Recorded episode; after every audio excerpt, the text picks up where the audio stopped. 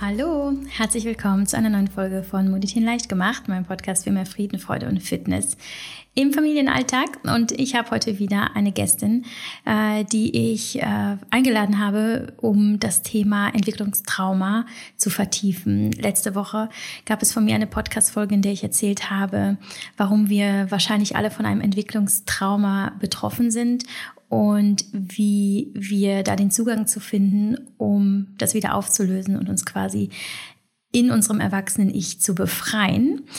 Und ich habe daraufhin äh, die liebe Dr. Daniela Galaschan angesprochen. Wir folgen einander bei Instagram und ich liebe ihre Inhalte, die einfach sehr fundiert sind und dennoch sehr ähm, ich sag mal, äh, laienfreundlich und die mich äh, immer wieder gut unterstützen in meinem Alltag als Mama.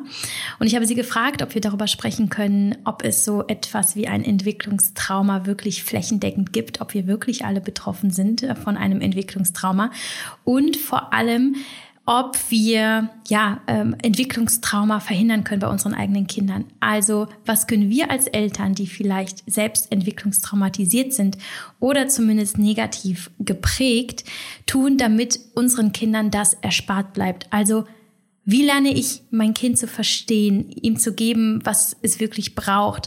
Ähm, wie sieht denn die ja möglichst perfekte Kindheit aus, falls es das überhaupt gibt, aus, äh, aus der wirklich völlig gesunde, resiliente, starke, wilde, freie Kinder hervorgehen, die in der Lage sind, die Herausforderungen des Lebens zu meistern? Ähm, vor allem auch die Frage ist, ist denn überhaupt eine Kindheit ohne negative Prägung möglich? Können wir überhaupt frei sein von allem, was uns geschehen ist in unserer Kindheit?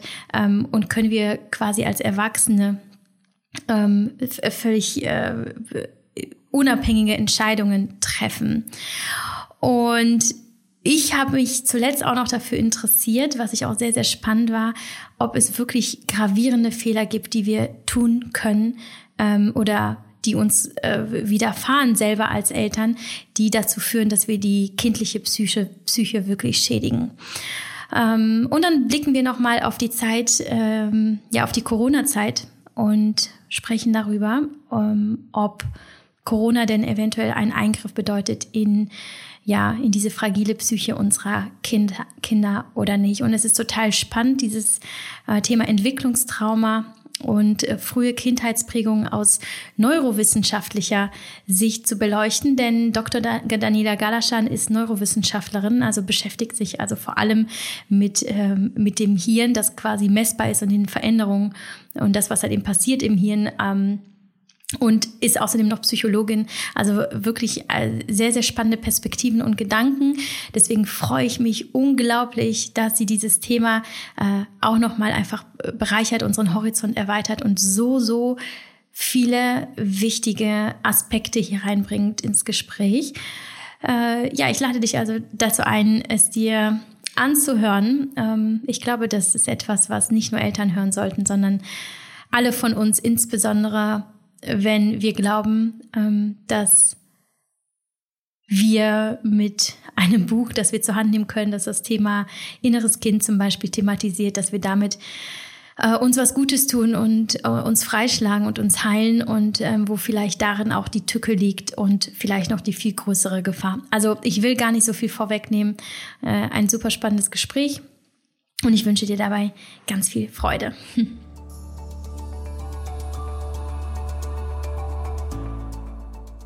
Diese Folge wird unterstützt von Brain Effect, das innovative Supplements für Kopf und Körper sowie digitale Coachings auf den Markt für Mental Health und Nahrungsergänzungsmittel gebracht hat. Die Produkte sind so konzipiert, dass sie dich in den Bereichen Schlaf, Konzentration, Energie, Wohlbefinden und Fitness maximal unterstützen können und das Beste aus dir herausholen, mental wie auch körperlich. Alle Produkte sind 100% natürlich in Deutschland hergestellt und garantieren beste Qualität sowie wirklich smarte Komposition. Was ich euch außerdem empfehlen möchte, ist zum einen das Brain Effect Magazin, zum anderen der hauseigene Podcast Talking Brains, in dem ihr erfahrt, wie ihr durch clevere Entscheidungen mehr Power, Fokus und Gesundheit gewinnt. Ich persönlich unterstütze meine tägliche Performance bereits seit vielen, vielen Monaten mit diversen Nahrungsergänzungsmitteln von Brain Effect, darunter meinen Darm mit Happy Gut, einem Symbiotikum aus lebenden Darmbakterien, essentiellen Ballaststoffen und Vitaminen. Dann unterstütze ich meine psychische Leistung mit Mut, einem smarten Komplex aus Vitamin B12, Vitamin D, L-Tryptophan und Vitamin C gegen oxidativen Stress, sowie meinen Schlaf mit meinem geliebten Sleep Spray mit dem natürlichen Schlafhormon Melatonin. Bei Instagram zeige ich euch ja immer wieder meine Favorites und beleuchte Details in dem Produkt-Background, also schaut mal gerne unbedingt in meine Stories, um mehr zu erfahren. Und wenn du jetzt schon mehr willst, natürlich haben wir für dich einen Rabattcode generiert. Mit Yavi15 sparst du 15% bei deiner Bestellung im Brain Effect Online Shop. Viel Freude und Genuss bei deinem Weg zum Mental Wellbeing und jetzt erstmal ganz viel Spaß mit dieser Folge.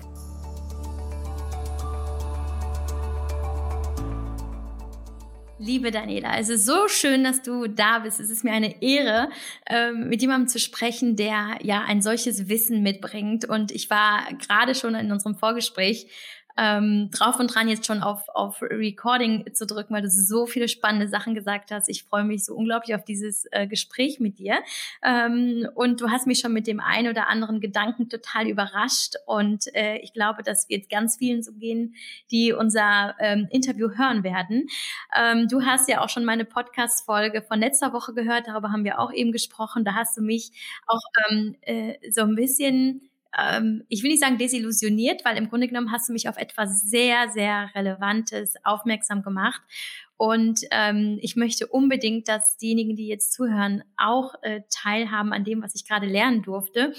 Wenn du mir ähm, gleich nach einer kurzen Vorstellungsrunde nochmal erzählst und uns, ähm, was letztlich an dem, an dem Begriff Entwicklungstrauma problematisch ist, ähm, wäre ich dir sehr dankbar. Aber erst um überhaupt erstmal einen soften Einstieg für alle, die jetzt zuhören, ähm, äh, zu ermöglichen, erzähl doch mal ganz kurz, äh, ja, wer du bist, was du machst, äh, was dich so ausmacht und vielleicht auch, ja, was, was, wer du so bist, wenn du nicht arbeitest.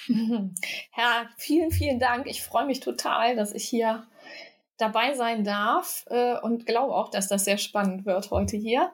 Ja, ich bin Daniela Galaschan äh, bin Diplompsychologin, bin dann im Grunde an der Uni hängen geblieben äh, und habe meine Doktorarbeit im neurowissenschaftlichen Bereich gemacht, habe untersucht, was passiert im Gehirn, wenn man äh, aufmerksam ist und wenn man sich Dinge merkt mit EEG, also so Kappe auf dem Kopf und mit Kernspinnen, also der, der großen Röhre, wo man Leute reinfährt, um zu gucken, was im Gehirn passiert.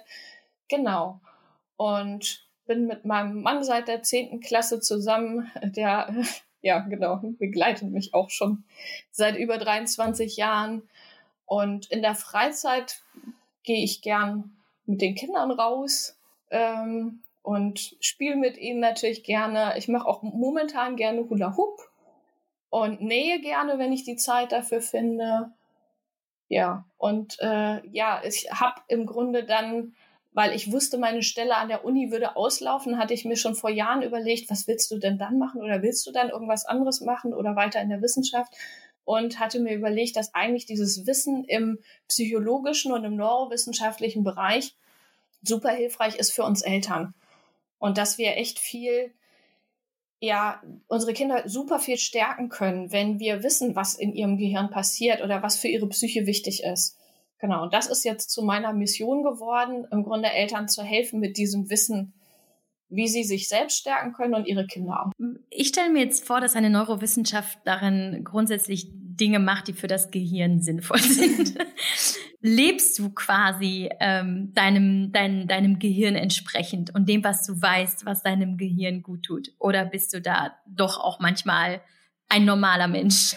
Ich, ich bin weiterhin ein Mensch und also ich wette, jeder, der jetzt zuhört und ein bisschen einen Fachhintergrund hat, ob es jetzt vielleicht im, im erzieherischen Bereich, im pädagogischen Bereich ist oder auch im psychologischen Bereich, äh, weiß ich auch aus vielen Gesprächen selbst, es ist dann immer doch noch mal was anderes in der Umsetzung mit den eigenen Kindern. Natürlich weiß ich viele, viele psychologische Dinge und natürlich achte ich auch ein bisschen drauf, auf meine Gedanken zum Beispiel, ne? Und weil, weil ich weiß, was das ausmacht. Aber die Kinder sprechen uns ja emotional so an wie sonst nichts auf dieser Welt. Ne? Und jeder kennt das, dass man sich dann so getriggert fühlt, manchmal auch sich herausgefordert fühlt, weil man denkt, boah, das, das Kind will, will, will mich jetzt gerade provozieren oder so. Das geht ganz sicher jedem Menschen so. Ich glaube, egal wie viel Fachkenntnis man hat, diese, diese emotionale ähm, Betroffenheit sorgt eben dafür, dass man nicht immer alles rein vom Verstand her auch äh, handeln kann. Und das ist auch ganz normal und das ist auch okay so.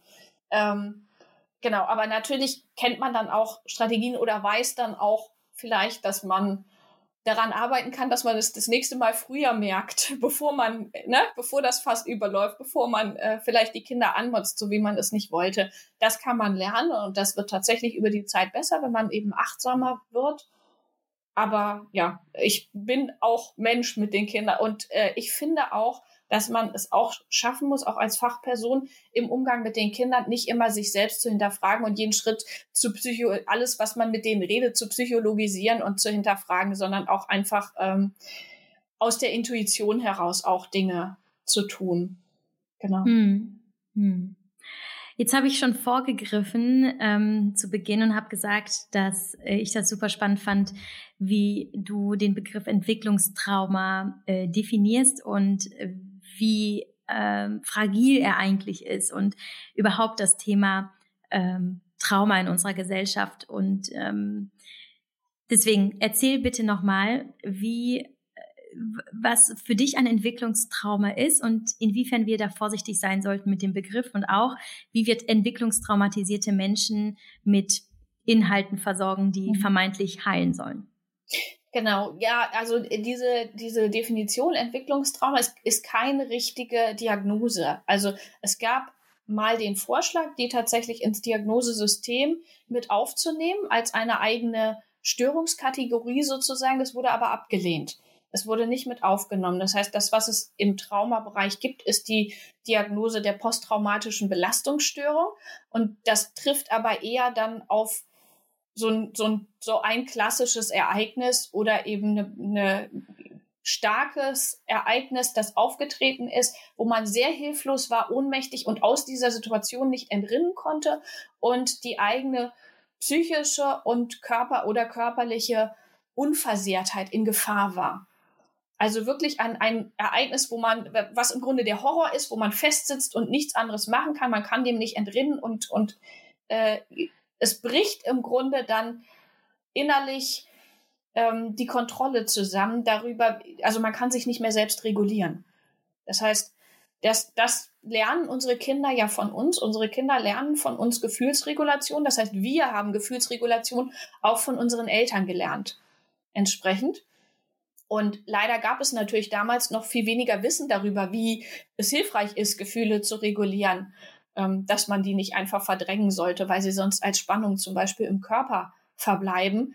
Und äh, dementsprechend haben wir zum Beispiel so Sprüche gehört wie, ähm, das ist doch nicht so schlimm oder du brauchst doch keine Angst zu haben oder reg dich doch nicht so auf, ähm, die eben im Grunde dem Kind sagen, dein Gefühl ist jetzt gerade falsch, unterdrück das mal, wir wollen das jetzt hier nicht. Oder vielen von uns wurde gesagt, sie sollen brav und guter Laune. Also das Ziel war so, dass die Kinder immer guter Laune sind sozusagen und die unangenehmen Gefühle wurden dann schnell versucht wegzumachen. Dabei sind die aber auch wichtig. Es ist wichtig für uns Menschen, dass wir lernen, wenn ein unangenehmes Gefühl aufkommt, wie wir damit umgehen. Und eben in so, in so einem Moment des Traumas ist man so überfordert, dass man sich körperlich nicht mehr selbst regulieren kann und da eben kein, keine Möglichkeit mehr zu hat. Und das macht etwas mit dem Selbst und das macht auch dann eine Veränderung im Gehirn, also Veränderungen im Gehirn, die auch messbar sind. Und man kann aber teilweise diese Veränderungen wieder verändern, wie sich in Studien eben zeigt, wenn man, wenn dann wieder eine Bindung aufgebaut werden kann, wenn derjenige wieder lernen kann, äh, wie er seine Gefühle reguliert und im Grunde wieder die den Zusammenhang findet zwischen seinen Gedanken und seinen Gefühlen und seinem Selbstkonzept. Also das fällt sozusagen wie auseinander in so einem traumatischen Moment. Mm, nun hast du mich darauf hingewiesen im Vorgespräch, dass eben ein Trauma nicht einfach so entsteht. Also es ist nicht unbedingt die Situation so, Indianer kennen keinen Schmerz, ne? Und äh, jetzt stell dich nicht so an und so. Du ähm, genau. deiner Auffassung nach oder deiner neurowissenschaftlichen Auffassung nach, sagst du, ist das nicht ein, nicht per se ein Entwicklungstrauma, weil das Kind vielleicht mal ab und zu nicht gehört wird. Ähm, vielleicht kannst du mir äh, uns und uns einfach nochmal erklären, was kann tatsächlich zu einem Trauma führen und wo muss man das doch abgrenzen von äh, anderen Prägungen, die, die sich auch negativ auswirken auf unser Erwachsenen-Ich, aber wo es eben halt nicht unbedingt um ein Entwicklungstrauma geht.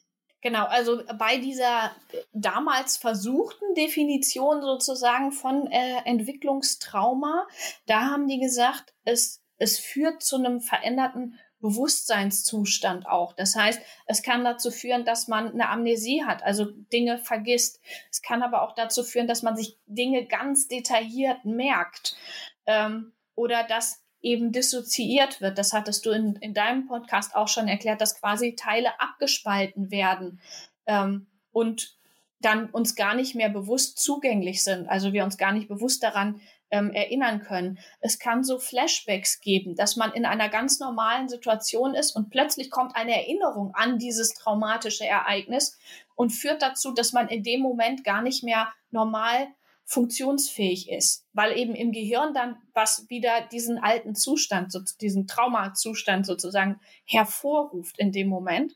Es kann Albträume geben zum Beispiel. Es kann Probleme geben mit der Aufmerksamkeit, dass Kinder dann gar nicht mehr richtig den Schulaufgaben folgen können, weil sie gedanklich immer wieder da reingeraten in diesen Zustand zum Beispiel oder dass sie die zeitliche und räumliche Orientierung verlieren, weil eben alles so ähm, auseinander. Das heißt, das ist nicht ein normales Erleben, so wie es die meisten von uns ähm, in der Kindheit erlebt haben. Ich denke, die meisten von, also alle von uns, bin ich mir eigentlich sicher, haben Dinge erlebt in der Kindheit. Wenn es nicht vom Elternhaus war, dann in der Schule oder sonst in, in Vereinen oder so, die vielleicht zu Überzeugungen oder Glaubenssätzen geführt haben, die uns jetzt als Erwachsene nicht dienlich sind, wie ich bin nicht gut genug oder sowas.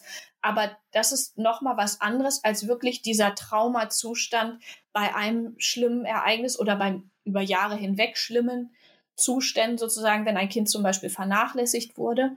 Ähm, das ist eben noch mal was ganz anderes, also noch mal was Schlimmeres. Ich denke, wir den meisten von, für die meisten von uns ist es hilfreich, als Erwachsene mal zu schauen, was haben wir vielleicht für Glaubenssätze, die uns eigentlich zurückhalten und die wir vielleicht ähm, ja abändern können. So ein Glaubenssatz wie ich bin nicht gut genug oder ich muss immer was leisten, um anerkannt zu werden. Ne? Es, da, das sind, sind ja so Glaubenssätze, mit denen viele von uns rumlaufen. Das Problem ist, dass jemand, der sehr früh traumatisiert wurde, wenn das eben dann verdrängt wurde, dann weiß derjenige das ja gar nicht. Das heißt, es gibt das Problem, dass wenn man sich als Erwachsener dann damit beschäftigt mit dieser Thematik und sagt, ich möchte jetzt mal mein eigenes inneres Kind kennenlernen, diese kindlichen Anteile, was ist denn damals eigentlich passiert und wie kann ich dieses Kind von damals, das vielleicht irgendwas Schlimmes erlebt hat, wie kann ich ähm, das kennenlernen und das aufarbeiten? Wenn man das alleine macht, dann kann es passieren, dass man, wenn man so ein Trauma hatte, durch das Lesen oder durch das sich beschäftigen mit diesen Inhalten plötzlich in diesen Traumazustand wieder gerät im Gehirn, weil unsere emotionalen Anteile im Gehirn können nicht unterscheiden in Realität und nur Vorstellung. Das heißt, in dem Moment denkt als Erwachsener dein Gehirn, deine, die Anteile vom Gehirn, die eben Emotionen verarbeiten, denken, oh Gott, ich bin wieder in dieser Situation. Du erlebst diesen Horror wieder, du bist gelähmt ähm, und kannst, kannst eben nicht reagieren. Das heißt, es kann passieren.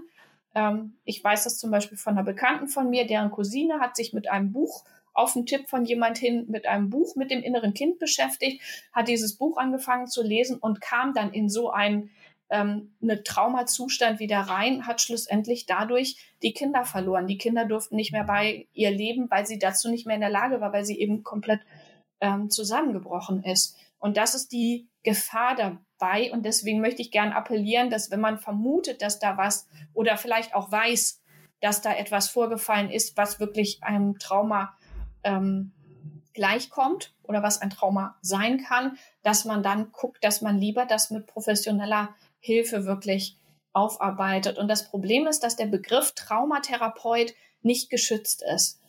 Also bitte jemanden suchen, der Psychotherapeut ist, psychologischer Psychotherapeut, also ein Psychologiestudium und dann eine ähm, Weiterbildung zum Psychotherapeut gemacht hat oder ein Psychiater, die wirklich viele, viele Jahre lang diese psychologischen Hintergründe gelernt haben, weil wenn man in der frühen Kindheit ein Trauma hatte, dann hindert das die normale Fähigkeit, die sich entwickelt, über die eigenen Gedanken und Gefühle nachzudenken und Gedanken und Gefühle zu integrieren sozusagen.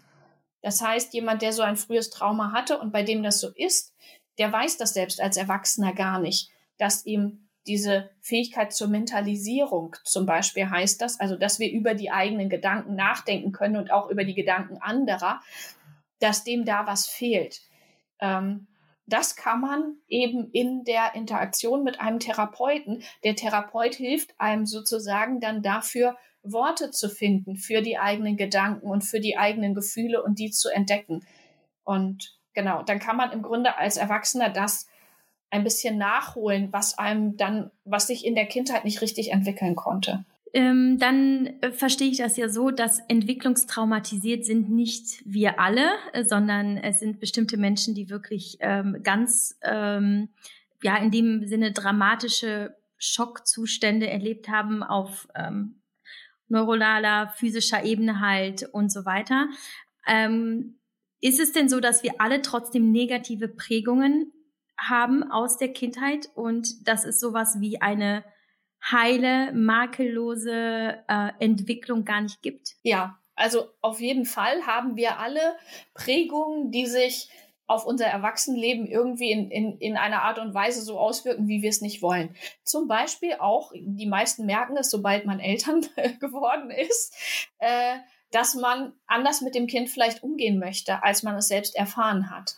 Und dann kann es natürlich kommen, dass wir in einer Situation, wenn wir unter Stress sind, dass wir dann plötzlich so motzen und so motzen hören, wie unsere Eltern mit uns gemotzt haben, obwohl wir eigentlich ganz anders und wertschätzender mit unseren Kindern umgehen wollen. Das ist ein ganz normales Verhalten vom Gehirn, weil das Gehirn so funktioniert, dass es in unserer Kindheit solche Verhaltensmuster unserer Eltern, unserer Bezugsperson abgespeichert hat, damit wir unter Stress sozusagen so reagieren können. Das ist rein entwicklungsgeschichtlich gesehen sehr sinnvoll, weil wenn früher zum Beispiel dann das Kind beobachtet hat, wie der Vater reagiert, wenn der Säbelzahntiger kommt, was der dann macht. Und das ist so tief abgespeichert, dass wenn der Säbelzahntiger das Kind später angreift, wenn es älter ist, dass das Kind gar nicht drüber nachdenken muss und automatisch so reagiert, wie es den Vater beobachtet hat, dann rettet das dem Kind das Leben. Es wäre ja nicht hilfreich, erst vor diesem Säbelzahntiger zu stehen und zu überlegen, wie soll ich denn mich jetzt verhalten? Das heißt, das, das sind einfach Muster im Gehirn sozusagen, die unser Überleben gesichert haben. Wenn wir jetzt aber wissen, wir haben Verhaltensmuster, die gar nicht so sind, wie wir das wollen. Das Gehirn weiß ja nicht, dass die Reaktion unserer Eltern auf uns damals nicht so ist, wie wir das jetzt wollen. Und so schnell verändert sich das Gehirn ja auch nicht. Das heißt, da können wir selbst ansetzen und können selbst bewusster werden, bewusster mit unserem Gehirn umgehen und sozusagen da einen Stopp einbauen zwischen dieser, dieser automatischen Reaktion, die kommt, indem man zum Beispiel Vorboten bemerkt, indem man bemerkt, oh, jetzt fange ich an, irgendwie wütend zu werden, die, die Wut fängt an hochzukochen und dann rechtzeitig sich Stopp sagt. Und das kann was ganz Banales sein, wie wirklich tief durchatmen ein paar Mal, um eben nicht in diesen Autopilot-Zustand zu geraten, der uns eigentlich nur helfen will vom Gehirn her, sondern um bewusst entscheiden zu können in dieser Situation, wie wir handeln wollen. Das kann man üben, das wird auch mit Übungen besser. Es wird trotzdem auch nicht jedes Mal gelingen. Und das muss es auch nicht. Wir, wir sind nicht perfekt und wir müssen nicht perfekt sein. Und was ich noch gerne sagen will, Kinder sind sehr resilient, Menschen sind resilient. Das heißt, weil wenn jetzt zum Beispiel in der Kindheit etwas nicht so gut gelaufen ist, ich meine jetzt nicht Traumata, sondern ich meine jetzt wirklich, wenn, wenn ein Kind ähm, geärgert wurde oder wenn die Eltern vielleicht nicht so optimal reagiert haben, rea sind Kinder eigentlich recht resilient und können sich trotzdem oft gut und psychisch gesund entwickeln. Das heißt, wir können recht viel ähm, ja wieder ausgleichen sozusagen psychisch auch.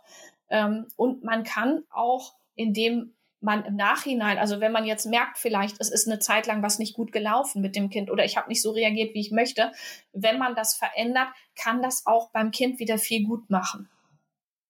Also es lohnt sich auf jeden Fall, immer sofort zu sagen, jetzt kann ich ansetzen, ab jetzt kann ich was verbessern, wenn man merkt, irgendwas ist eben nicht so gut gelaufen. Genau, und diese Traumata, das ist wirklich dann, wenn Kinder zum Beispiel wirklich ähm, vernachlässigt wurden oder wirklich körperlich oder psychisch misshandelt wurden, wenn die Eltern gewalttätig waren, wenn die ähm, Eltern zum Beispiel aber auch emotional abwesend waren.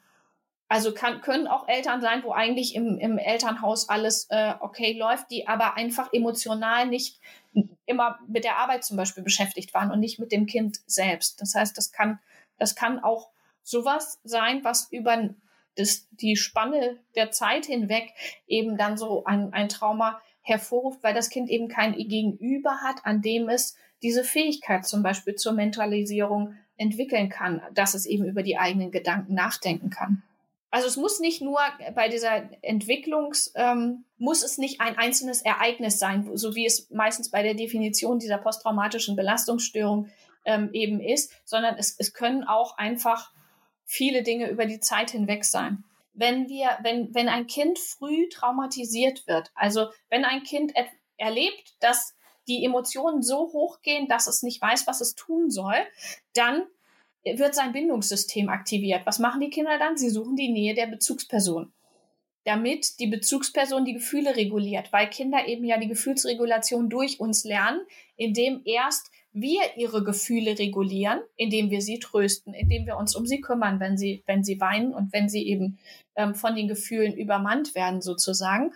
Und sie lernen das dann selbst, indem sie eben immer besser selbst dann Strategien finden, wie sie ihre Gefühle regulieren können. Das Problem ist aber, wenn jetzt eben die Traumatisierung durch die Eltern stattfindet, wenn die Eltern jetzt zum Beispiel dann ähm, das Kind psychisch oder physisch misshandeln, dann ist das Problem, die Reaktion ist aber ja, dass das Kind die Bindungsperson sucht, gleichzeitig aber von dieser Bindungsperson noch geschädigt wird und eben nicht reguliert wird, und dass eben die Fähigkeit zur Mentalisierung, also sich Dinge auch erklären zu können.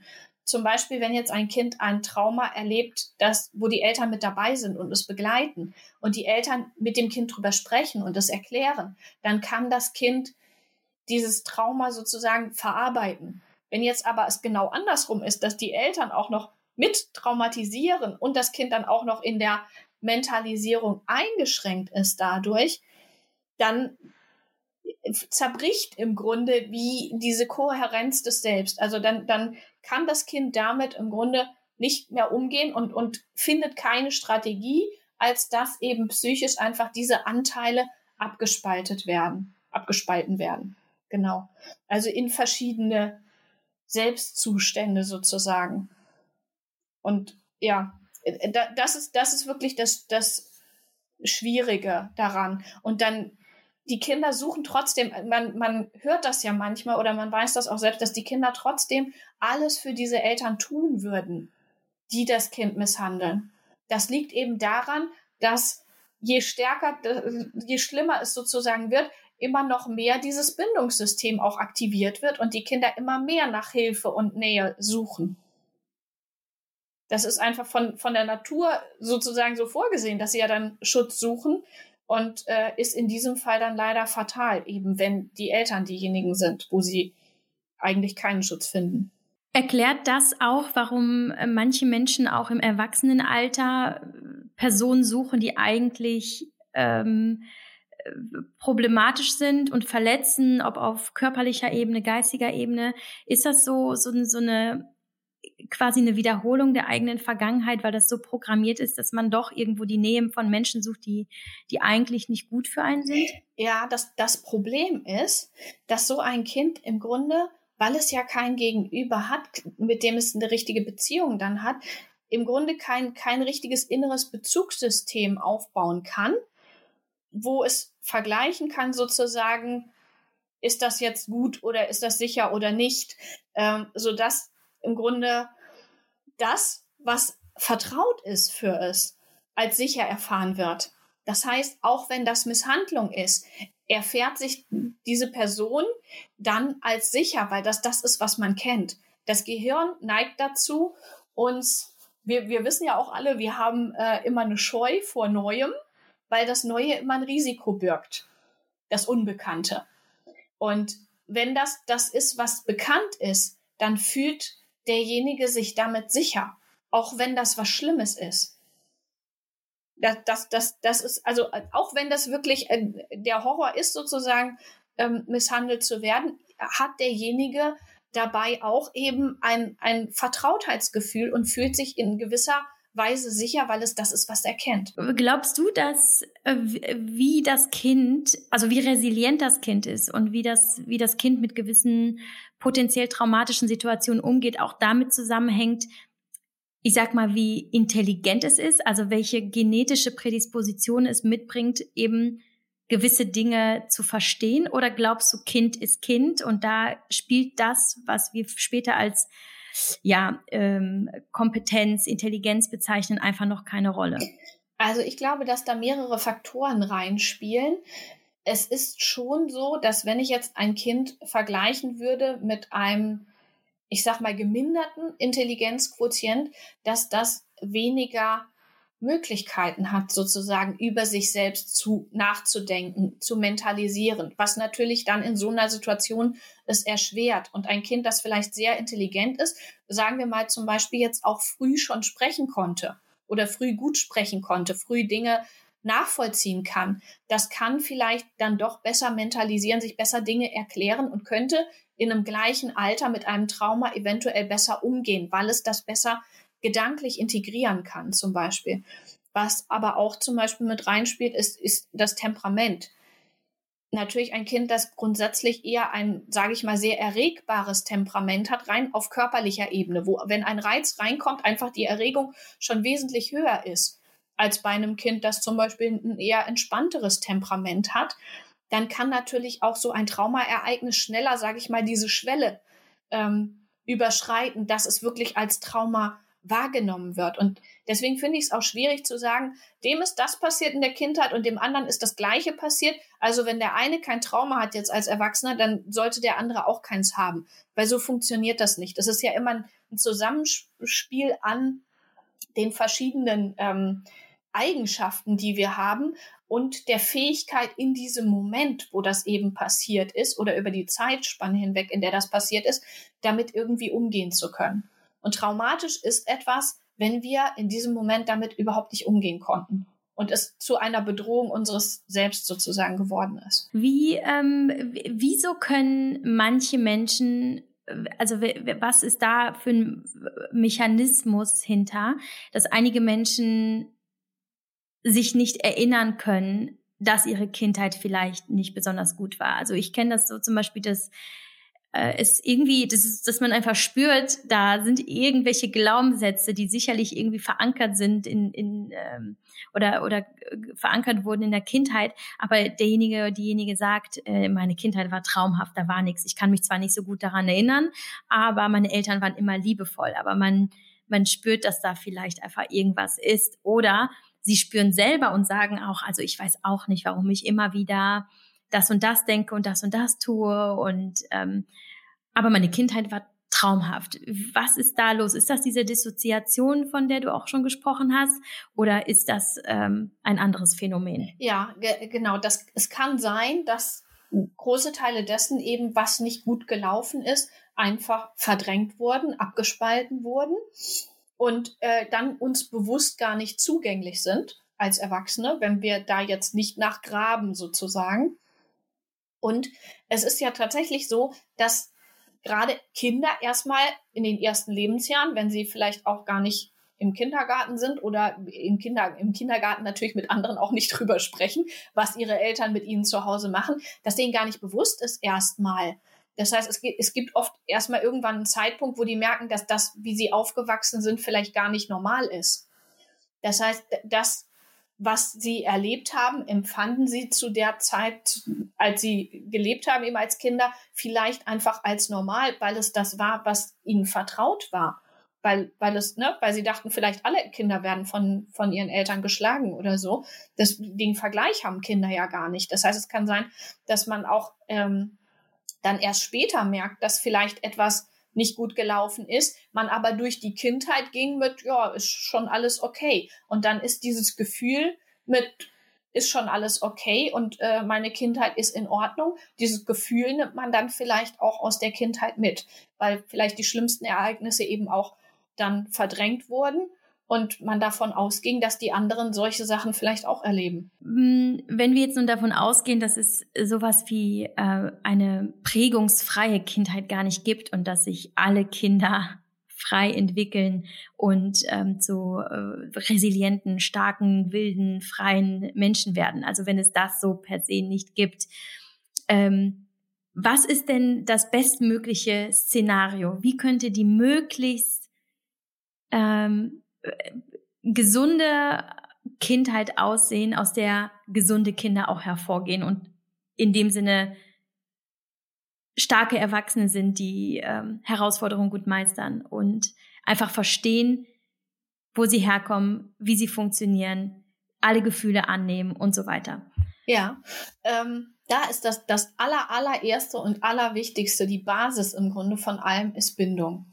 Und da fängt es an, dass bei den Babys die Eltern feinfühlig reagieren. Also auf die Signale des Kindes achten und je kleiner die Babys sind, möglichst direkt prompt reagieren, damit die Kinder aufwachsen mit dem Wissen, auf ihre Bedürfnisse wird geachtet und ihre Gefühle werden reguliert, weil sie können das nicht selbst.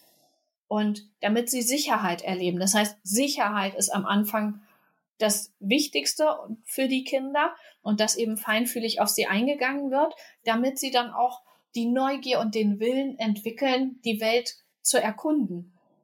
Und in den ersten Jahren, wenn wir ihnen helfen, ihre Gefühle zu regulieren, dass sie lernen, wie sie Gefühle bei anderen erkennen, wie sie ihre eigenen Gefühle ausdrücken können, wie sie die auch regulieren können, ähm, dass sie ein Verständnis entwickeln über verschiedene Gefühle. Es hilft zum Beispiel auch, wenn wir ihnen Begriffe über Gefühle geben. Wenn sie wissen, okay, wenn ich mich so fühle, dann sagt Mama, oh, ähm, hast du Angst? Und guckt auch so. Wir machen das ja automatisch, wenn wir mit Babys interagieren und äh, die Babys weinen zum Beispiel oder machen einen angeekelten Gesichtsausdruck, dann spiegeln wir das, dann machen wir diesen Ausdruck auch. Und wenn wir dann dazu noch sagen, wie das heißt, oh, du findest das Essen eklig oder was, oder bist du gerade traurig, dann lernen die das zu verknüpfen, diesen Zustand des Gefühls, das sie subjektiv fühlen, mit dem Begriff traurig oder wütend oder was auch immer wir sagen und mit unserem Gesichtsausdruck, ähm, den wir von alleine ja dann machen in der, in der Interaktion mit den Kindern. Und damit lernen sie, also man kann Gefühle sozusagen durch Verbalisierung zu einem Teil beherrschen. Es gibt tatsächlich auch Studien dazu, dass wenn man ähm, Gefühle darüber spricht und wenn man die Gefühle verbalisiert, also eben ausspricht, was man gerade fühlt, dass dann der Erregungspegel runtergeht. Weil es verschiedene Areale im Gehirn sind, die eher tiefer liegenden Schaltkreise für Gefühle ähm, haben wir und dann haben wir hier direkt hinter der Stirn den Frontalkortex, den präfrontalen Kortex vor allem, wo eben Kontrolle über diese Gefühle, wo diese Regulation stattfinden kann. Ähm, das Problem ist, dass im Zweifel, wenn die beiden aktiv sein wollen, im Zweifel die niedrigeren, die tiefer liegenden Areale gewinnen. Das heißt, ähm, wenn ein Kind zum Beispiel jetzt komplett in einem Gefühl drin ist, man kennt das, wenn das Kind im Wutanfall vor einem steht, dann braucht man mit logischen Argumenten nicht zu kommen, weil dann dieser Frontalkortex vorne hinter der Stirn überhaupt nicht äh, keine Chance hat, durchzukommen sozusagen gegen diese hochgeregelten Gefühlsschaltkreise. Und es hilft schon mal als Eltern, das zu wissen, denke ich, im Umgang mit dem Kind, wenn man weiß, okay, ich brauche jetzt hier gar nicht logisch zu argumentieren. Wenn er gerade jetzt hier in der Wut feststeckt, dann muss er einmal erst die Wut rauslassen zum Beispiel und dann kann ich ihm helfen, wie er das machen kann, indem er irgendwo gegendrückt oder indem er ähm, ja, in, in, in ein Kissen, ein Kissen meinetwegen schmeißt oder irgendwas, also um, um die Energie körperlich rauszulassen. Und ich glaube auch, dass es wirklich hilft, wenn wir Eltern viel wissen über Gefühle und Gefühlsregulation und wie man mit Gefühlen umgeht. Weil wenn wir das unseren Kindern jetzt beibringen und wenn wir das für uns selbst auch üben, wie wir mit unseren Gefühlen ähm, umgehen können, dann wird das zu dem, was nachher ihr Verhaltensmuster ist. Wenn Sie dann Kinder aufziehen, dann ist das das gute Verhaltensmuster sozusagen, das, wie wir es ihnen jetzt vorleben, hoffentlich, dann ist das das, was bei ihnen verinnerlicht ist. Und das, was sie dann automatisch ihren Kindern gegenüber zeigen werden. Und das wäre ja super toll, wenn wir das so weitergeben können. Äh, verstehe ich das dann richtig, dass wir eher als Vorbild fungieren sollten äh, und vorleben, wie das Kind sich verhalten könnte und wie es seine Gefühle regulieren könnte, mehr als eben dem Kind es zu erklären und es eben auf der rationalen Ebene zu vermitteln? Beides. Also äh, um, um selbst die Fähigkeit zur Mentalisierung zu entwickeln, also über die eigenen Gedanken und die Gedanken anderer nachdenken zu können. Theory of Mind heißt diese Fähigkeit auch, dass man eben weiß, dass andere andere Gedanken haben als man selbst. Das entwickelt sich bei Kindern so zwischen drei und fünf Jahren, je nachdem, welchen Aspekt dieser Theory of Mind man äh, betrachtet. Und wenn man mit Kindern über solche Dinge redet, wie, oh, guck mal, wie hat der sich da gefühlt? Oder wie würdest du dich fühlen, wenn du in der Situation wärst? Auch wenn man Bücher liest und so weiter. Das entwickelt diese Fähigkeit. Das heißt, es ist wirklich wichtig, dass wir Dinge auch bewusst mit ihnen machen, auch bewusst über Dinge reden. Und das, was wir ihnen vorleben, das sind eher diese, die Anteile, die dann in, in ihr Unbewusstes reingehen, sozusagen, die sie implizit aufnehmen, also ohne es bewusst zu wissen und die dann tiefer in ihrem Körper sozusagen ähm, verankert sind, einfach auch. Also, ne, so können wir auf zwei Ebenen sozusagen an, äh. Ja. Was interessant ist, was du vorhin gesagt hast, ist, dass ähm, dass unsere Sprache auch irgendwo als Ventil für die Gefühle fungiert. Und wenn wir sprechen, ähm, können wir die Gefühle selber wahrscheinlich einfach erstmal aus dem Körper lassen, also auch die Spannung, die sich sonst vielleicht anstaut. Kann es dann helfen, wenn ich als Mama meine Kinder zum Beispiel, wenn ich merke, sie sind ähm, vielleicht nicht gerade gut drauf oder sind traurig oder wütend, dass ich sie einfach frage und das Gespräch ähm, anstoße über ihre Gefühle und darüber sprechen möchte und ihnen die Möglichkeit gebe zu sagen, was sie fühlen. Und wenn ja, ähm, ich kenne das so von meinen Kindern, dass sie dann meistens sagen, möchte ich nicht sagen. oder ich weiß es nicht. Also, dass ich habe, dass, dass ich das Gefühl habe, häufig ist es so dieses Unvermögen, gerade auch auszudrücken, was ich gerade fühle. Ähm, aber ich spüre eigentlich, da ist was. Ja. Ich kann halt nur nicht darüber reden. Ist das eine Frage des Alters oder ist es ist es einfach, weil ich als Erwachsene einfach keinen Zugang habe gerade zu diesem ja zu diesem Gesprächsmodell über Gefühle? Es ist tatsächlich eine Frage des Alters. Also wenn ich jetzt ein zwei- oder dreijähriges Kind frage, was fühlst du gerade, dann ist das einfach eine Frage, die völlig überfordernd ist. Wenn man Erwachsene fragt, was fühlst du gerade, bin ich mir sicher, dass ein großer Teil der Erwachsenen auch überlegt und sich gar nicht sicher ist, was er eigentlich fühlt, weil das man muss das einfach üben. Und äh, auch viele von uns Erwachsenen haben nicht die Worte für alle Gefühle, die sie fühlen oder sind sich der eigenen Gefühlszustände nicht bewusst. Das heißt, so eine Frage, so eine offene Frage ist überfordernd, wenn ähm, derjenige nicht erstmal gelernt hat, wie Gefühle sind. Das heißt, das, was davor steht, ist eben das, was ich zum Beispiel sagte mit dem, dass man die Gefühle der Kinder benennt und äh, mit ihnen dann drüber spricht. Und ja, es kann sein, dass die manchmal keine Lust haben, über Gefühle zu sprechen. Dann würde ich nicht die Gefühle bewusst ansprechen, sondern ich würde tatsächlich mit ihnen versuchen, ob sie über ihren Alltag sprechen wollen. Oder wenn sie zum Beispiel von der Schule erzählen oder so, dann kann man ja mal fragen, oh, wie, und wie fandest du das oder so? Und dann kommen sie vielleicht über ein, ich fand das blöd, kann man vielleicht sagen, oh, und wie hast du dich da gefühlt? Kann sein, dass sie das dann blöd finden und nicht beantworten. Sowas kenne ich auch. Äh, aber es kann auch sein, dass sie das dann ähm, sagen können. Oder du kannst Vermutungen machen und kannst sagen, hat dich das dann, dann traurig gemacht, dass der das gesagt hat, oder eher wütend? Und vielleicht sagt das Kind dann wütend oder traurig oder es weiß es selbst vielleicht auch nicht. Ähm, das heißt, die Kleinkinder nicht zu sehr überfordern, nicht zu offen fragen, sondern dann vielleicht Vermutungen anstellen, was es sein könnte. Und ja, je älter sie werden, versuchen nicht nicht zu bewusst, zu eindeutig nach den Gefühlen zu fragen, weil das ist tatsächlich, ich habe ja auch eine Zwölfjährige zum Beispiel und ich weiß, die finden das dann uncool irgendwann, wenn man, ne, so, und wie hast du dich gefühlt? Das ist äh, blöd, wenn die Eltern das dann immer fragen. ja.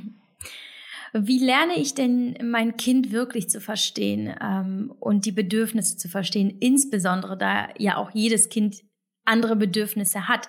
Also wie finde ich den, den Zugang zu der Persönlichkeit, zu der Individualität meines Kindes, um ihn ähm, darin, wie er tatsächlich ist, wie das Kind ist, zu unterstützen und bestmöglich zu fördern? Meiner Meinung nach, indem man möglichst offen ist und sich einfach das, das Kind im Grunde anschaut, was für ein wunderbarer Mensch jedes Kind ist. Ein, ein wunderbarer Mensch und das kann man entdecken, wenn man mit einem ganz offenen Blick schaut, was das Kind alles tut, was es denkt, was es fühlt, wie, wie wunderbar es ist und das wirklich versucht in sich aufzunehmen und dem Kind das auch wieder zu spiegeln. Wie wunderbar es ist, einfach nur, weil es ist und dass es dafür gar nichts leisten muss. Und ich glaube, wenn man diesen Blick hat auf das Kind, dann entdeckt man ganz viel Wunderbares und dann ergibt sich das im Grunde von alleine, dass man auch feinfühlig auf das Kind eingeht und äh, dass das Kind entsprechend dann auch ähm, reagiert und dass sich auch tiefere Gespräche ergeben, wenn man wirklich bereit ist, hinzuschauen und das Kind einfach mit, mit Liebe anzuschauen und zu, ja, sich auf es einzulassen. Aber da ist ja eventuell ja auch schon das erste Problem, äh, das ich jetzt aus meiner Perspektive sehe und auch aus meiner ja. eigenen Erfahrung kenne.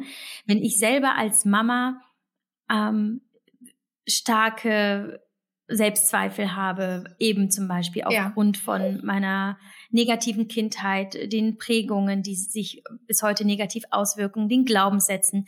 Wenn ich also selber gar nicht diese Offenheit habe, weil ich einfach zum Beispiel keine selber keine, keine Entwicklung gemacht habe in meiner Persönlichkeit, um gewisse Dinge aufzuarbeiten. Was kann ich dann quasi als, ich nenne es jetzt mal entwicklungstraumatisierte Mama oder Papa oder eben stark negativ geprägte Person, wie kann ich denn gewährleisten, dass ich das nicht an mein Kind weitergebe? Was kann ich tun, wenn ich einfach noch an sich nicht so weit bin, mich selber zu verstehen und in dem Sinne zu heilen oder mich frei zu schlagen von dem, was war?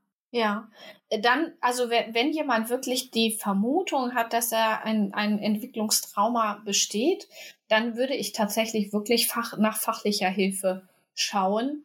Ähm, ja, weil eben, weil eben dann, also wenn tatsächlich zum Beispiel eben diese Fähigkeit zur Mentalisierung sich nicht richtig ausgebildet hat, dann ist das im Grunde was, wie soll man das den Kindern denn dann beibringen sozusagen? Wie sollen es die Kinder von einem lernen, ähm, was man selbst nicht hat oder eben der Umgang mit den, mit den eigenen Gefühlen? Das heißt, wenn es wirklich jetzt wirklich Richtung Trauma geht, oh nein, Entschuldigung. Entschuldigung, mein Handy. Ich wollte es noch rausmachen. Kein Thema. So, ich mache es einmal aus.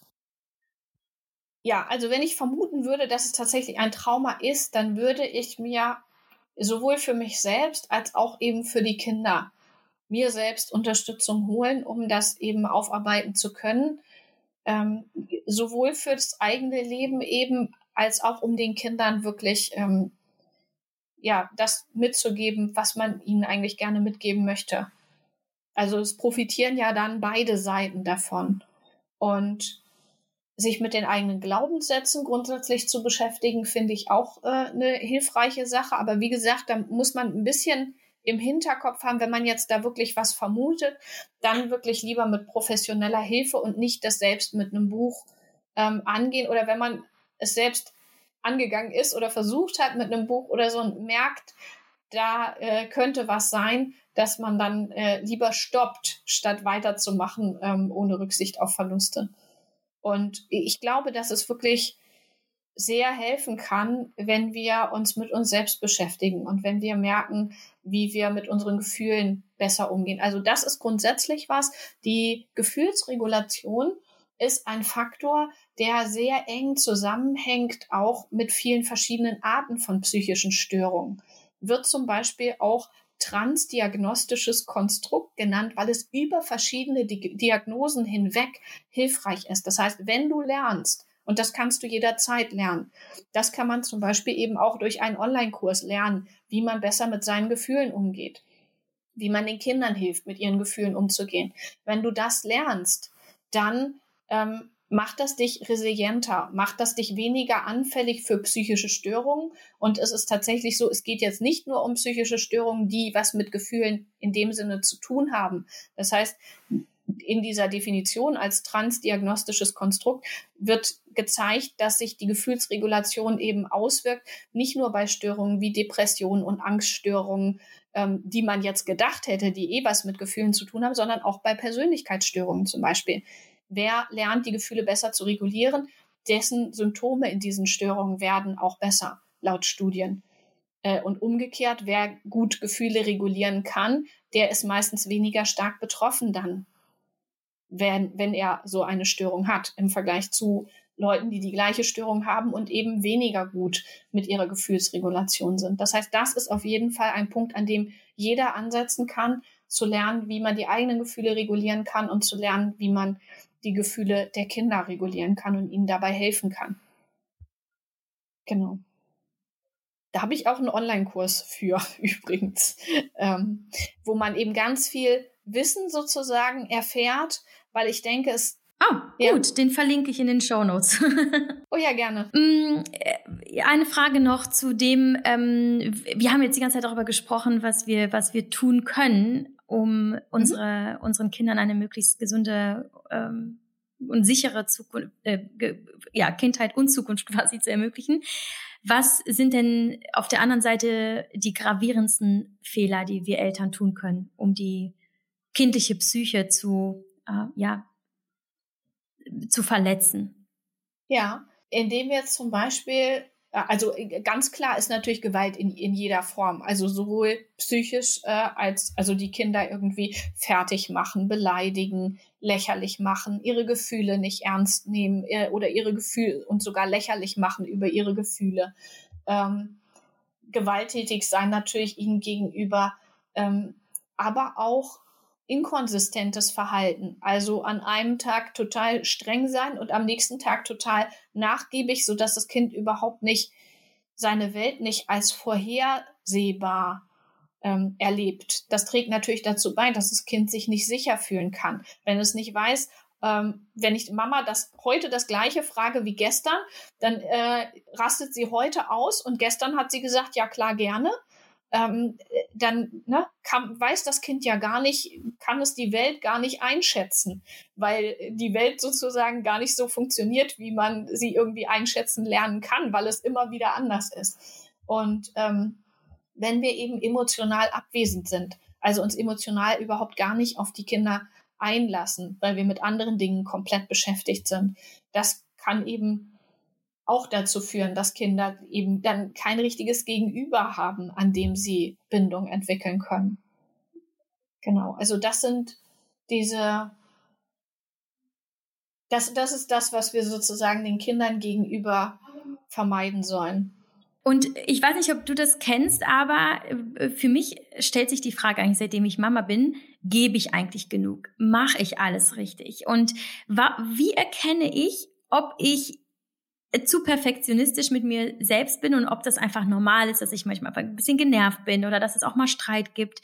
Und da, da ist bei mir teilweise wirklich diese Unsicherheit, äh, traumatisiere ich meine Kinder gerade oder ähm, ist es jetzt einfach gerade, dass ich dass ich selber so einen hohen Anspruch an mich habe, dass ich versuche wirklich alles perfekt zu machen. Ich weiß nicht, ob du verstehst, was ich worauf ich hinaus will, dass eigentlich diese diese auch äh, diese dieses Dilemma oder auch vielleicht auch nicht die, die Fähigkeit zu erkennen, wie sich quasi mein, ähm, mein Anspruch an mich selbst und meine Vorstellung von dem, alles richtig zu machen, auch in der Außenwelt ähm, ja, realisiert und ob ich dann auch wirklich alles richtig tue oder eben eigentlich schon längst gravierende Fehler mache. Ja, also grundsätzlich sind Kinder zum Glück ja ziemlich fehlerresistent sozusagen.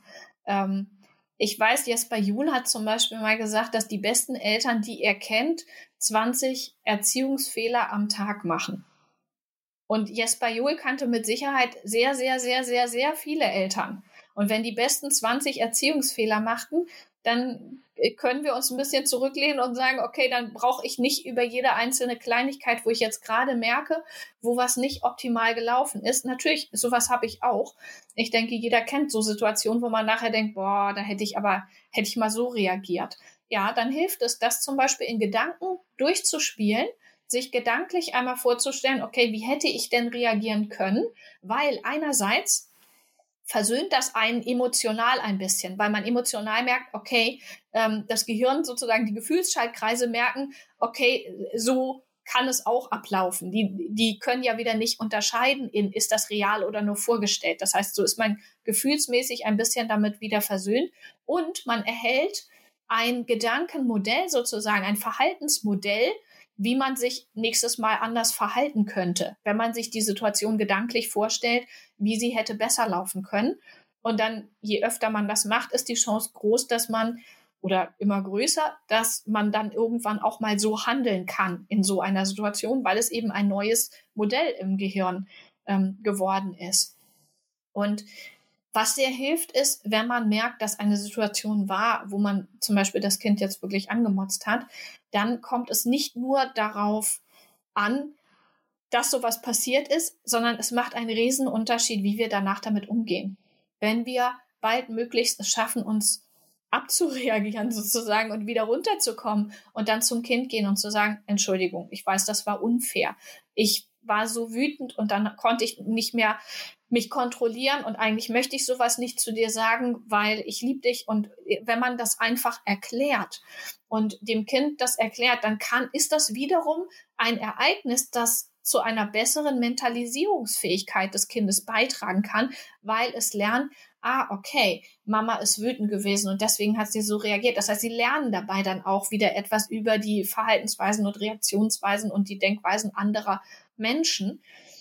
Und grundsätzlich denke ich, wir müssen Konflikte nicht immer nur als etwas sehen, was wir vermeiden wollen, was wir am besten gar nicht haben wollen. Nein, Konflikte sind hilfreich. Darin lernen sowohl wir als auch unsere Kinder, wie man miteinander umgehen kann und Kompromisse suchen kann wenn unsere Kinder das lernen, also ich finde, es ist viel hilfreicher, wenn ein Kind ins Leben rausgeht und gelernt hat, wie es mit Konflikten umgeht, wie es dabei bleiben kann, Dinge ausdiskutieren kann, ohne sich persönlich angegriffen zu fühlen, weil es das im Elternhaus so gelernt hat, dann ist es viel hilfreicher als jemand, der durchs Leben gegangen ist und nie Konflikte hatte, weil er in einer perfekten ähm, Familie sozusagen äh, aufgewachsen ist und der später im Leben total überfordert ist, wenn ihm jemand mal einen Vorwurf macht, weil er das nicht kennt und damit nicht umgehen kann. Also wie gesagt, auch solche Streits helfen unseren Kindern wiederum resilient zu werden. Und es ist gar nicht erstrebenswert, ein perfektes Leben zu haben. Also ein, ein Leben wäre nicht perfekt ohne Streits und so weiter, weil es das Kind eben nicht auf das Erwachsenenleben äh, in unserer Gesellschaft mit anderen Menschen wirklich vorbereiten würde, meiner Meinung nach. Ja, also von daher braucht man sich keine, ähm, ich weiß, dass das ist schwierig und es ist ein, ein schwerer Grad zu sagen, mache ich das richtig? Und es gibt, es gibt kein richtig. Es gibt einfach in der, es gibt in dem, natürlich, es gibt, es gibt ein Falsch im Sinne von wirklich die, die Kinder fertig machen oder sie misshandeln und so weiter. Aber für richtig gibt es viele Wege. Und es ist okay, menschlich zu sein. Und ich finde es auch wichtig, dass unsere Kinder sehen, dass wir Gefühle haben und dass sie sehen, wie wir mit Gefühlen umgehen auch. Es wäre nicht hilfreich für ein Kind, ähm, Eltern immer nur super gut gelaunt und entspannt zu erleben, die nie zum Beispiel auch mal Angst oder Wut zeigen, äh, wo es das nicht lernen und nicht sehen kann, wie das ist. Wichtig ist immer, wie wir mit den, mit den Gefühlen umgehen. Wie wir mit den Gefühlen umgehen und dass wir unseren Kindern zeigen und erklären und beibringen, also auch vorleben, dass man mit Gefühlen umgehen kann. Egal mit welchen. Und wenn sie das lernen, dann, dann kann ihnen im Grunde, also wenn sie lernen, egal was mir passiert, ich kann damit umgehen. Und das müssen sie auch gar nicht selbst, sondern sie können auch lernen, egal was passiert, ich kann damit umgehen oder ich kann jemand fragen, der mir hilft, damit umzugehen. Dann können sie stark durchs Leben gehen. Ähm, gibt es ein Buch, wo du sagst, äh, das ist der einzige Ratgeber, den Eltern lesen sollten, wenn sie überhaupt einen Ratgeber lesen wollen? Hast du da direkt äh, mal spontan einen ähm, Literaturtipp für uns? Ach, nee, da, da hätte ich jetzt tatsächlich, weiß ich nicht. Also ich finde den, den ähm, Familienkompass von Nora Imlau, den finde ich sehr gut.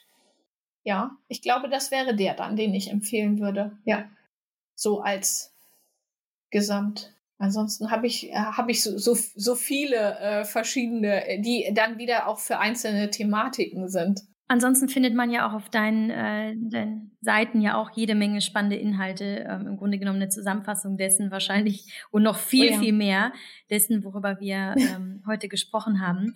Wir kommen jetzt auch langsam zum Ende des Podcasts. Ich habe nur noch eine letzte Frage, die mich sehr beschäftigt, weil ich ähm, das auch so ein bisschen in den Medien beobachte und auch in meinem Umfeld und auch an meinen eigenen Kindern. Und ich finde, das ist einfach so ein Thema, das ähm, das halt einfach, äh, es wird nicht nur nicht genug thematisiert, finde ich, aber gleichzeitig kann man es wahrscheinlich auch noch nicht groß thematisieren, weil noch nicht klar ist, welche Auswirkungen äh, tatsächlich das auf unsere Kinder hat, nämlich die Corona-Situation. Ähm, aus deiner Perspektive, welche ja. Herausforderungen und welches Risiko stellt Corona denn da für die Entwicklung unserer Kinder und ihre Psyche? Ja, äh, das Problem ist, dass das sehr individuell für die einzelnen Familien ist, denke ich. Also grundsätzlich ist es natürlich nicht gut für die Kinder, dass ihnen die Sozialkontakte fehlen. Und das ähm, ist ja schon merklich, wenn sie einfach den, zum Beispiel den, den Klassenverband nicht haben, die Klassenkameraden, auch einfach dieses soziale Lernen, das man miteinander hat oder das nur sehr eingeschränkt haben. Ähm, das wirkt sich natürlich aus. Und ansonsten glaube ich, dass es wirklich individuell sehr, sehr unterschiedlich ist, dass es Kinder gibt, die zum Beispiel auch gerade aufblühen, weil ähm, ihnen diese Situation irgendwie gut tut oder weil sie vielleicht Stress in der Schule hatten. Und genauso gibt es viele Kinder, denen zum Beispiel das massiv fehlt, das Soziale, oder die noch schlimmer in Elternhäusern sind, wo eben zum Beispiel gerade nicht auf ihre Gefühle eingegangen werden kann oder wo das, was ihnen zu Hause geboten werden kann, eben nicht das ist, was ihre Bedürfnisse gerade benötigen. Und dann kann es sich natürlich schon negativ auswirken. Also ich, ich glaube, es gibt nicht, man kann nicht sagen, die kind, diese Generation an Kindern ist jetzt geschädigt durch Corona, weil wie gesagt, es auch viele gibt, denen ähm, es gut tut oder die, denen es, ähm, für die es jetzt nicht so einen großen Unterschied macht, weil viel aufgefangen werden kann oder weil es, ähm, weil Möglichkeiten gefunden werden, zum Beispiel Hause, dass das Kind einen Freund hat, mit dem es Kontakt hat und das genügt dem Kind ähm, aktuell äh, für eine Weile. Natürlich, das jetzt über viele Jahre hinweg wäre, glaube ich, dann würde sich wirklich auf noch viel mehr ähm, eben negativ auswirken. Aber ich glaube, man muss wirklich individuell schauen, und ja, also je schwieriger es im Elternhaus ist sozusagen, ich glaube, desto schlimmer für die Kinder. Und vielleicht können wir da auch alle mitschauen, ob in unseren Bekanntenkreisen Kinder sind, denen aktuell irgendwas fehlt und, und gucken, ob wir da irgendwie mit unterstützen können. Genau. Und aber ich glaube auch, dass die Einstellung der Eltern auch viel bewirkt und einen großen Unterschied machen kann. Ähm, und ich glaube auch, dass Kinder auch aus dieser Zeit gestärkt herausgehen können, wenn man als Eltern es mit ihnen auch so lebt und eben guckt, dass man ihre Bedürfnisse bestmöglich ähm, erfüllen kann und auf sie eingehen kann und so im Grunde gemeinsam das Beste daraus machen kann ich glaube auch, dass das dann eine Stärke ist, die sie mitnehmen können, wo sie sagen können, okay, das habe ich geschafft als Kind, da sind wir durch, dann schaffe ich auch vieles andere im Leben. Also ich glaube auch wirklich, dass wir das auch positiv nutzen können. Aber ich glaube auch, dass manch, in manchen Familien die Ressourcen dafür nicht dazu da sind, da auch positive Anteile zu sehen und das eben dann auch so zu nutzen und dass man diesen Familien eben dann äh, zu unterstützend zur Seite stehen muss. und diesen Kindern vor allem. Ja. Ab welchem Zeitpunkt macht es denn Sinn, tatsächlich einen Psychologen ähm, zur Seite zu stellen, dem Kind, ähm, der Familie? Gibt es da in deiner Welt als Neurowissenschaftler und Psychologin vor allem, gibt es da Anhaltspunkte, wo man sehr alarmiert sein sollte und, und vielleicht dann doch mal einen Psychologen konsultiert oder einen Psychiater? Ja, also, also grundsätzlich ist das natürlich äh, echt schwer zu sagen. Was ein wichtiges Kriterium ist, ist der Leidensdruck. Also wenn derjenige einen Leidensdruck hat oder die Familie ähm, beeinträchtigt wird oder eben ja durch durch das, was auch immer es ist, jetzt Angststörung äh, äh zum Beispiel oder eine, eine ähm, äh, Problematik mit, mit Wut, mit Aggression oder was auch immer, ähm, wenn es das Leben beeinträchtigt, das Leben der Erwachsenen oder des Kindes und es eben ja die, die Lebensqualität mindert sozusagen, dann würde ich auf jeden Fall sagen, dann sollte man sich Unterstützung holen. Also das ist was, was man global sagen kann. Be beeinträchtigt es unseren Alltag, weil wir zum Beispiel ständig andere Wege gehen müssen ähm, zum Spazieren gehen, weil wir überall, wo ein Hund am Zaun ist oder kommen könnte, weil wir da nicht mehr lang gehen können. Ähm, müssen wir den Alltag umstellen oder müssen wir etwas verändern im Alltag, weil äh, ja, weil eben diese Problematik dafür sorgt. Dann würde ich gucken, dass man oder leidet, leidet das Kind darunter, leiden die Eltern darunter. Ne? Also diese, einmal diesen, diesen Leidensdruck und dann dieses, muss man etwas verändern, muss man etwas anpassen, dann geht es wirklich halt in, in Richtung eines Störungsbildes, meiner Meinung nach. Aber genau abklären muss, muss das dann sowieso eine Fachperson. Wahnsinn, so ein, so, so viele spannende Informationen und Gedanken, ähm, die du heute mit uns geteilt hast. Ich bin dir sehr dankbar, dass du dir die Zeit genommen hast. Ich äh, werde die Kontaktdaten zu dir in die Shownotes packen, also deinen Instagram-Account und deine Website, wenn äh, jemand schauen möchte, was Dr. Daniela Galaschan macht und glaubt und empfiehlt, der kann dann gerne nochmal nachlesen.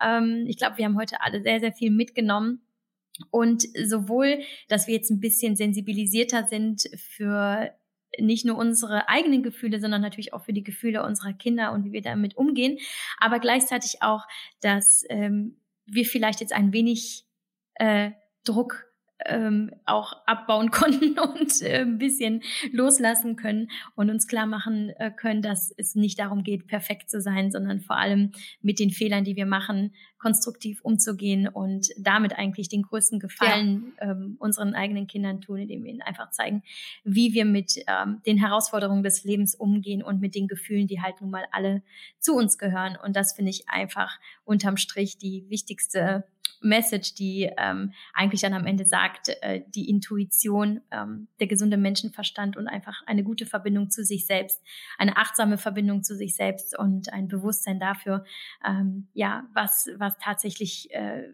passiert in uns selbst und vielleicht auch schon passiert ist und so, dass das letztlich ähm, der Schlüssel ist. Also danke ich dir auf jeden Fall sehr ähm, für dieses Gespräch, liebe Daniela, und ähm, ja wünsche dir noch eine eine gute ja, Zeit. Ich danke dir auch. In dieser äh, tristen Zeit.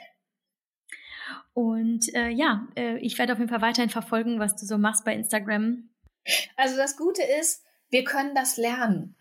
Und wenn wir merken, uns fehlt da noch was äh, in Bezug auf den Umgang mit Gefühlen, wir können es lernen. Und da kann man, egal wie alt, einfach ansetzen. Und das finde ich ist äh, ermutigend, wenn man das weiß. Ja. Absolut, absolut. Ja, vielen Dank, liebe Daniela. Alles Liebe für dich. Sehr gerne. Ja, für dich auch. Danke.